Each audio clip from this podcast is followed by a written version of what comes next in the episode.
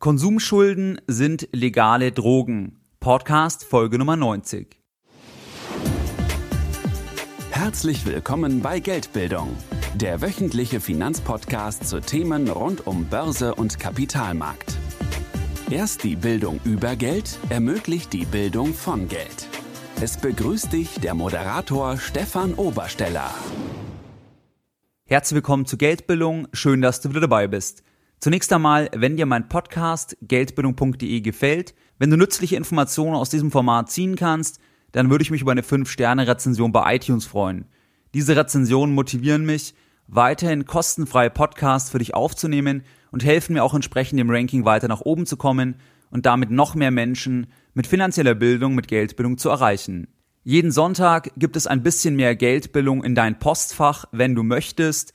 Du kannst dich für meinen wöchentlichen Newsletter ganz einfach auf geldbildung.de eintragen und erhältst dann eben jeden Sonntag noch weitere Informationen, die es nicht hier in dem Podcast gibt. Du kannst es dir einfach mal anschauen und dich auch jederzeit eben wieder aus diesem Newsletter austragen und als kleines Dankeschön für deine Eintragung erhältst du zu Beginn einen Link zu einem 50-minütigen Video, wo es nochmal stark um das Thema aktiv-passiv investieren geht, generell was Investmentfonds sind und diese Geschichten.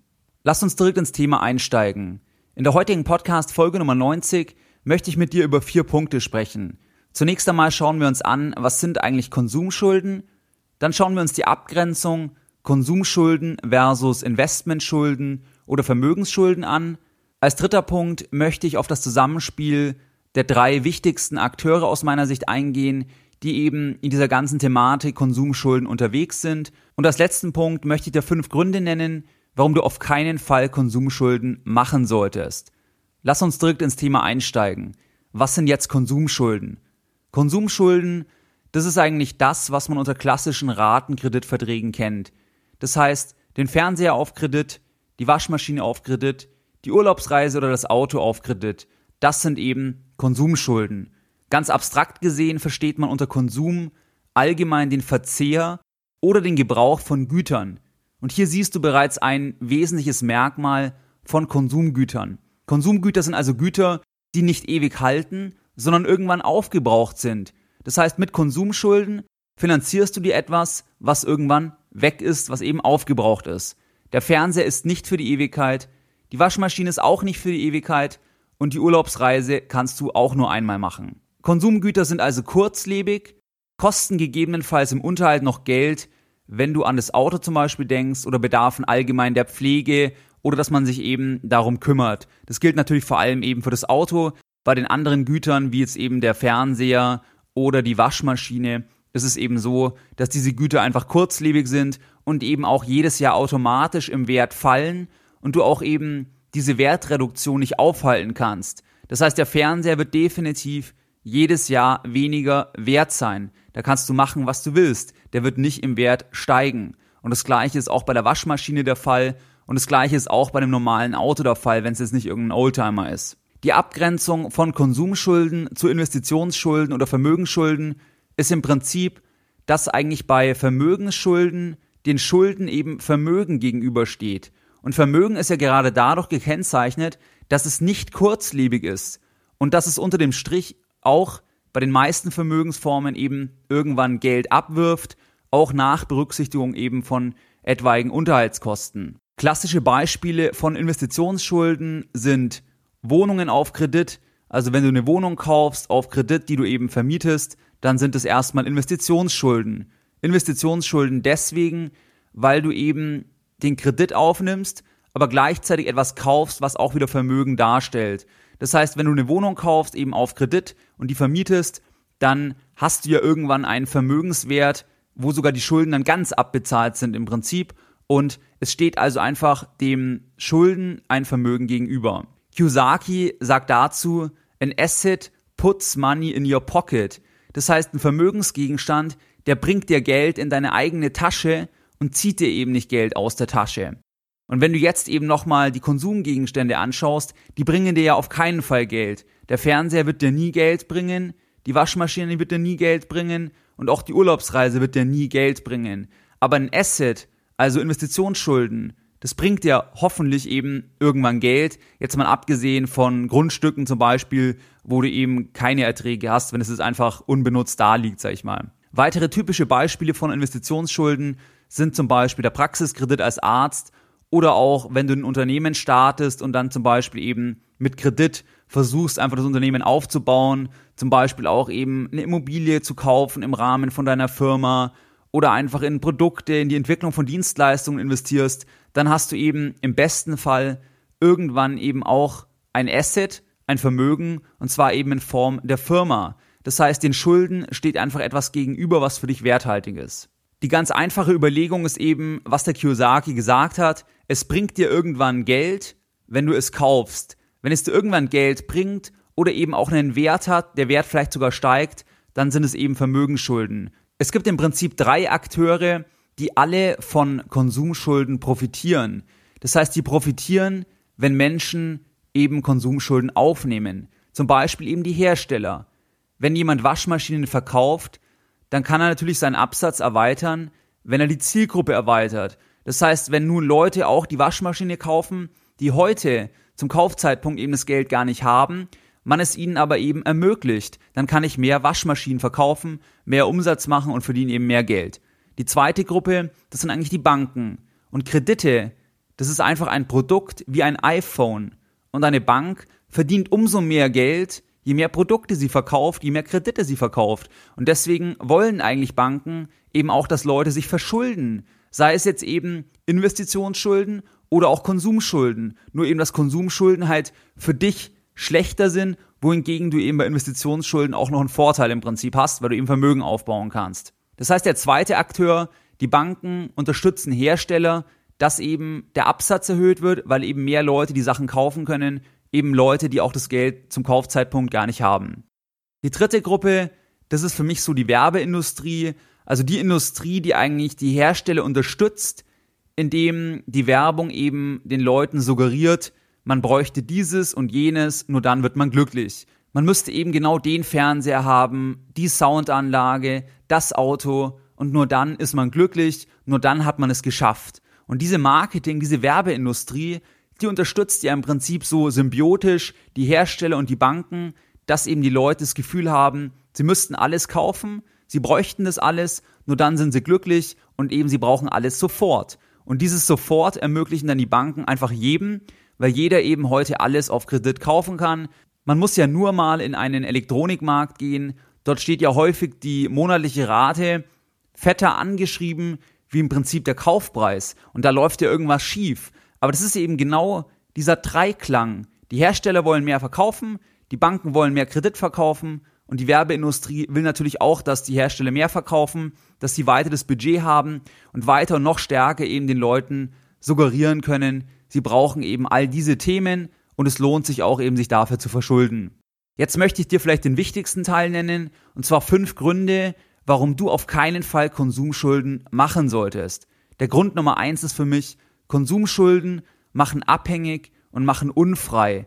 Man verpfändet ein Stück weit seine eigene Zukunft, weil man eben etwas kauft, was gar keinen Gegenwert hat, im Prinzip ist rein ökonomisch betrachtet, sich dafür aber verschuldet, verpflichtet eben ein Jahr, zwei Jahre oder drei Jahre monatlich eben da was abzubezahlen. Dafür, dass man eben gar nichts hat davon, also eben im ökonomischen Sinne. Deswegen habe ich ja den Titel auch Konsumschulden sind legale Drogen eben gewählt, wobei diese, dieser Vergleich Konsumschulden und Drogen, den habe ich bei Gerald Hörhan gehört. Der hat eben diesen Vergleich öfters gemacht. Ich weiß nicht, ob es ursprünglich von ihm ist oder auch Kiyosaki zuzuschreiben ist. Auf jeden Fall ist dieser Vergleich eben sehr, sehr treffend, weil Konsumschulden sind Drogen. Konsumschulden sind deswegen Drogen, weil es eben am Anfang Spaß macht. Man wird dann abhängig und hängt eben in dieser Mühle drinnen. Das heißt, man kommt dann einfach nicht mehr raus, weil man eben die Raten bedienen muss und ist eben auf eine lange Zeit verpflichtet. Gleichzeitig baut man aber eben kein Vermögen auf. Der erste Punkt war jetzt also, Konsumschulden machen abhängig und unfrei. Du verpfändest deine Zukunft, wenn du eben Konsumschulden eingehst. Der zweite Punkt ist, Konsumschulden sind teurer als Investmentschulden, als Assetschulden, als Vermögensschulden. Warum ist das der Fall? Konsumschulden sind teurer, weil ja kein Vermögen dem gegenübersteht. Das heißt, die Bank hat keine Sicherheit und muss deswegen eben mehr Zinsen verlangen, weil das Risiko höher ist. Bei Vermögensschulden hat die Bank ja immer ein Asset im Hintergrund, wo eben im Prinzip im Ernstfall die Bank dann das Asset verwenden kann, um die Schulden eben zu bezahlen. Und bei Konsumschulden gibt es das ja nicht. Weil die Bank kann jetzt nicht sagen, wenn der, der Konsumschulden aufnimmt, nach einem Jahr den Fernseher nicht mehr bezahlen kann, die Raten, dann kann die Bank ja nicht sagen, okay, jetzt pfänden wir den Fernseher und verkaufen den Fernseher, weil es eben so ist, dass der Fernseher wahrscheinlich nach einem Jahr dann im Prinzip schon gar nicht mehr den Wert hat, um eben die Kreditrate oder die Kreditsumme eben zu bedienen. Und das ist ja bei einer Immobilie zum Beispiel anders. Da darf man nur so und so viel Prozent eben Kredit aufnehmen. Sagen wir, man muss 30 Prozent Eigenkapital einbringen. Das hat ja den Hintergrund, dass die Bank eben im Ernstfall dann immer die Immobilie schnell verkaufen kann und eben die Kreditsumme abdeckt, deswegen eben weniger Risiko beim Verleihen hat, weil es eben eine Sicherheit gibt und deswegen eben die Zinsen geringer sind. Und das ist eben im Prinzip bei Konsumschulden nicht der Fall. Konsumschulden sind eben teurer, weil kein Vermögen vorhanden ist. Der dritte Punkt ist, Konsumschulden sind Schulden für etwas, das du nicht unbedingt brauchst. Weil das, was die meisten Leute sich eben auf Kredit kaufen, wie den neuen Fernseher, wie das neue Handy, das braucht man ja nicht unbedingt. Das ist ja nicht überlebensnotwendig. Das ist halt ein Luxus. Das ist was, was vielleicht irgendwie das Leben auch leichter machen kann was irgendwie Spaß machen kann kurzfristig, aber es ist ja nichts, was man unbedingt zum Leben braucht. Es sind ja nicht irgendwelche Grundbedürfnisse, dass man jetzt den neuesten Plasmafernseher hat. Und deswegen sind Konsumschulden einfach Unsinn und Mist, weil du eben damit etwas kaufst, was du sowieso gar nicht unbedingt brauchst, aber trotzdem eben langfristig im Prinzip in diesem Kredit drin hängst. Der vierte Punkt geht in die Richtung, dass Konsum sowieso auch nicht glücklich macht und das wird uns ja eben ganz stark von der Werbeindustrie suggeriert, weil im Prinzip dieses System weiterlaufen muss, dass die Leute alles kaufen, kaufen, kaufen, damit eben die Unternehmen verkaufen können und die Banken verkaufen können, eben die Kredite. Aber im Prinzip macht ja Konsum nicht glücklich. Das weiß ja jeder. Wenn man sich was kauft, man freut sich, aber man gewöhnt sich sofort dran und man kann ja daraus keine langfristige Zufriedenheit ziehen oder wirkliches Glück ziehen. Und ich glaube, dass bei Konsumschulden sogar genau das Gegenteil der Fall ist, weil man eben abhängig und unfrei wird, wenn man zu viel Konsumschulden eben aufbaut. Und deswegen ist es eigentlich so eine Sache, wo keinen Sinn macht, weil du eben über Konsum nicht glücklich wirst. Und warum sollte man sich dann verschulden, wenn man davon ja nicht glücklich wird und man es ja auch sowieso gar nicht unbedingt braucht? Der fünfte Punkt ist, du hast sowieso sehr, sehr schnell eine Gewohnheit für die Sache, die du dir kaufst, aber du bezahlst lange daran. Beispiel, du kaufst den neuen Fernseher dann hast du eine Woche oder zwei Wochen Spaß an dem Fernseher. Du freust dich, dass das Bild schärfer ist, der Fernseher größer ist und man jetzt zum Beispiel vom Sofa das irgendwo besser sehen kann. Man kann den Tatort besser anschauen oder Günther Jauch die Talkshow besser verfolgen. Aber du wirst dich extrem schnell daran gewöhnen. Das weißt du ja selber, dass man einfach sich sofort an alle Sachen gewöhnt. Jetzt hast du halt einen Haken. Du bezahlst aber weiterhin. Das heißt, du bezahlst weiterhin jeden Monat die Raten, obwohl du dich eben an das, was du gekauft hast, sofort gewöhnst. Und das macht ja überhaupt keinen Sinn. Du gewöhnst dich nach zwei Wochen dran, du merkst es gar nicht mehr, du hast gar keinen Vorteil mehr, du ziehst nicht mehr Glück oder Zufriedenheit raus, bezahlst aber noch zwei oder drei Jahre im Prinzip an diesem Konsum gut ab. Und deswegen ist es einfach Quatsch. Und das ist eben für mich der fünfte Grund, dass die Gewohnheit so schnell eben einsetzt, dass es keinen Sinn macht, eben für Konsum Kredite aufzunehmen.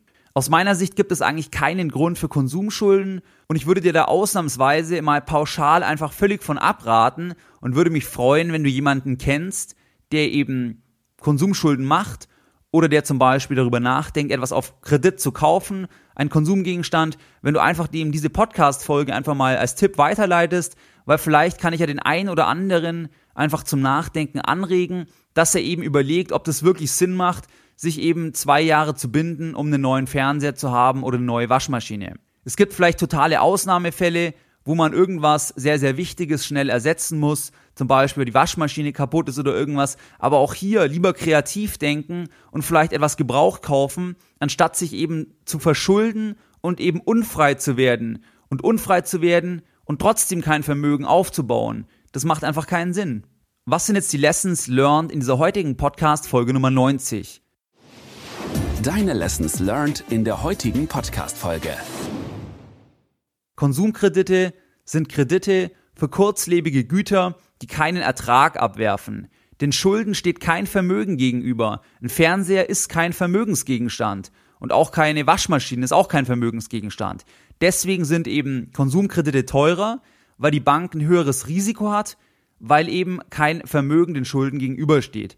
Investitionsschulden sind dagegen eben Schulden, denen ein Asset, ein Vermögenswert gegenübersteht. Daher sind eben Investitionsschulden günstiger in der Finanzierung, weil die Bank eben weniger Risiken hat. Wenn du eben den Kredit nicht mehr bedienen kannst, dann hat eben die Bank die Sicherheit. Die Sicherheit, dass eben die Immobilie zum Beispiel verkauft werden kann und auch kurzfristig zum Beispiel so viel Geld abwirft, dass eben die restliche Kreditsumme eben im Prinzip bezahlt werden kann. Und das ist auch der Hintergrund, warum man eben Eigenkapital einbringen muss in den meisten Fällen oder Sicherheiten bei Investitionsschulden, damit die Bank eben kurzfristig das Investitionsgut verkaufen kann und eben trotzdem so viel einnimmt, damit eben die Schulden eigentlich gedeckt werden können. Es gibt drei Akteure aus meiner Sicht, die eben profitieren und wollen, dass wir Konsumschulden machen. Das sind einmal eben die Produktersteller, das ist die Industrie, dann die Banken und die Werbung.